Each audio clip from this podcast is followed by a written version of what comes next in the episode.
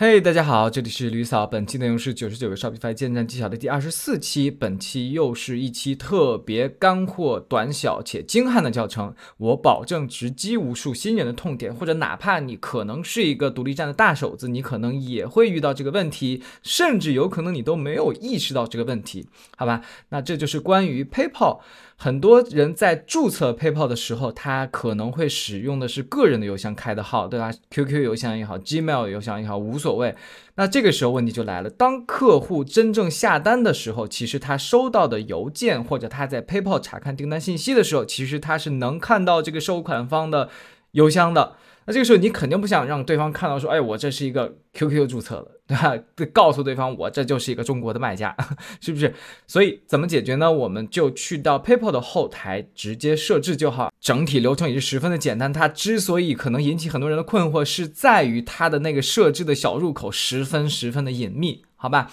第一步，我们进入到 PayPal 后台，点击 Profile Settings，然后看到 Email Address 这里，这里有一个 Update，就是更新。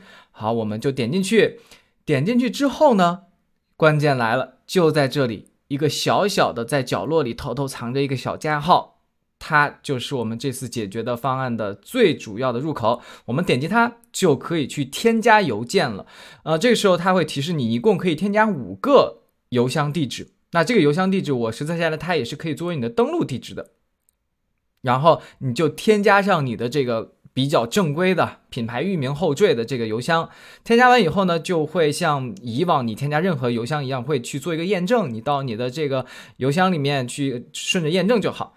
那么第三步，我们就需要把你新添加的这个邮件去编辑一下，并设置为主要邮箱地址，从而可以显示以及收这个相关的这个 notifications，好吧？然后就搞定了，是不是超级简单？那么本期内容就到此结束，希望大家关注李嫂，专注贝哥，拜拜。